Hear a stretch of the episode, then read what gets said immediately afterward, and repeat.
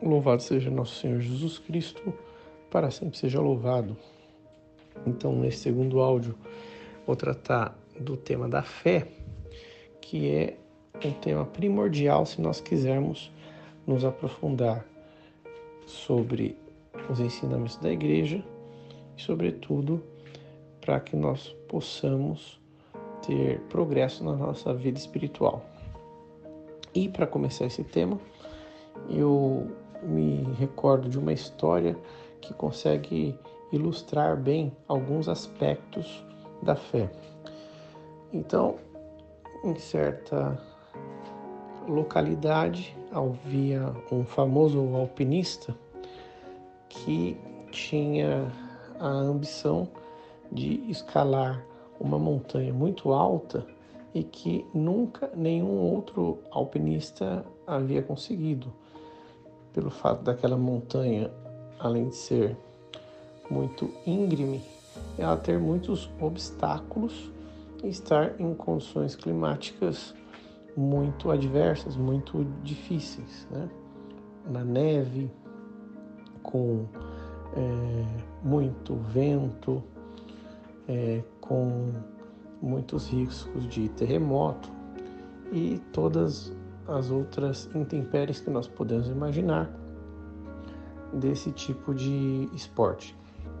Pois bem, ele avançou montanha acima e no momento que era para ele acampar, porque já estava escurecendo, ele, além de querer ser o primeiro a chegar no topo, ele queria chegar de uma maneira surpreendente, para que ele tivesse uma glória ainda maior.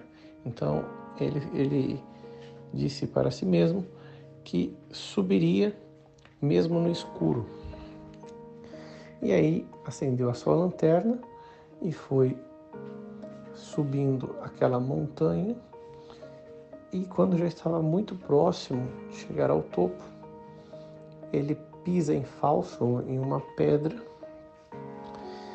Aquilo faz com que ele tenha uma queda, ele desaba um, em um precipício muito alto. A, a vida dele inteira passou como um filme e quando a morte já era certa, ele sente um solavanco, aquela corda estica, o segura porque milagrosamente ela enroscou em um galho de árvore que havia no caminho.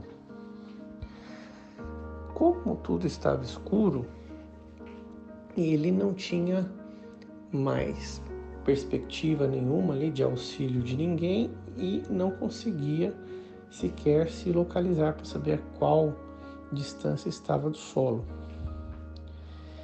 E aí aconteceu aquilo que acontece com todas as pessoas que estão numa situação de quase morte. Ele lembrou de Deus e começou a rezar e confessar os seus pecados, pedir perdão a Deus porque havia muito tempo que não o procurava e, e rezar do jeito que seus pais o haviam ensinado na infância e suplicar a Deus que ele lhe desse mais uma chance, até que ele ouve uma voz que lhe diz: O que queres de mim?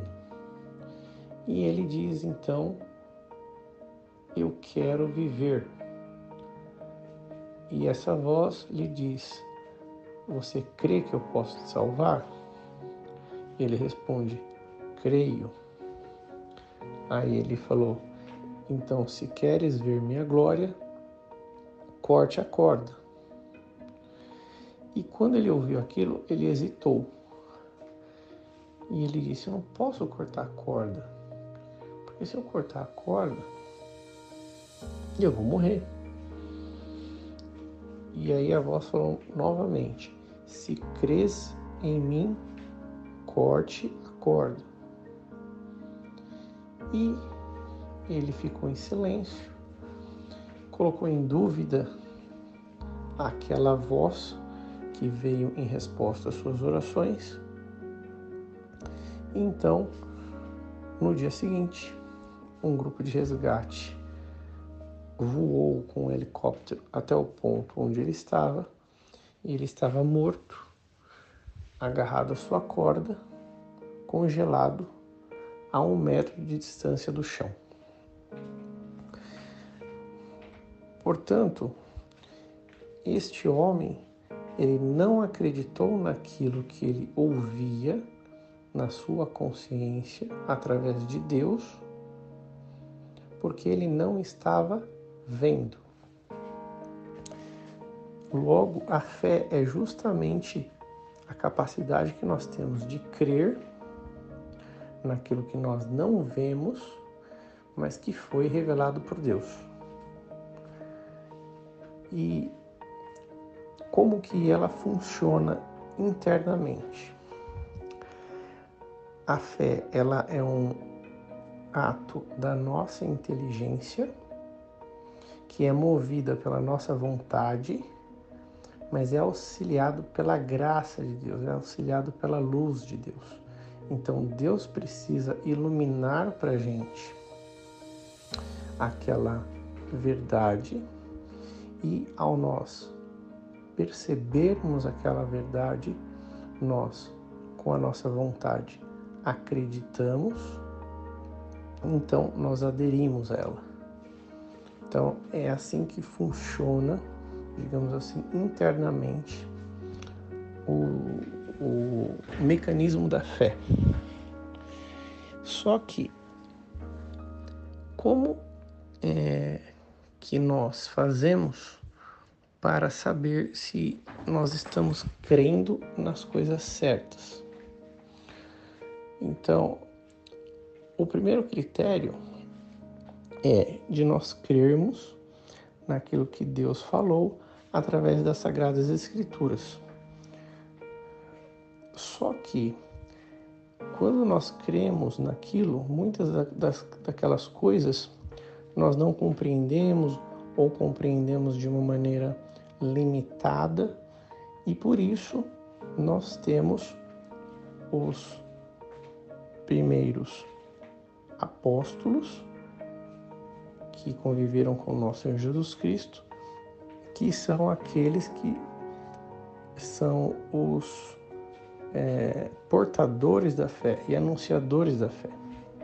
Então, através deles, a igreja ela se desenvolve e ela transmite a fé não só por aquilo que está escrito na Bíblia, até porque na época dos apóstolos não existia Bíblia, existia evidentemente os livros do Antigo Testamento, mas o Novo Testamento sequer é, estava escrito e compilado e conjugado dentro de um conjunto de livros que hoje a gente chama de Bíblia, mas é transmitido por pela tradição apostólica. Essa tradição apostólica, que é um ensinamento que sai dos apóstolos e passa para os discípulos, que passa para toda a igreja, é, ela é assessorada pelo magistério da igreja, que se concentra no Papa, nos bispos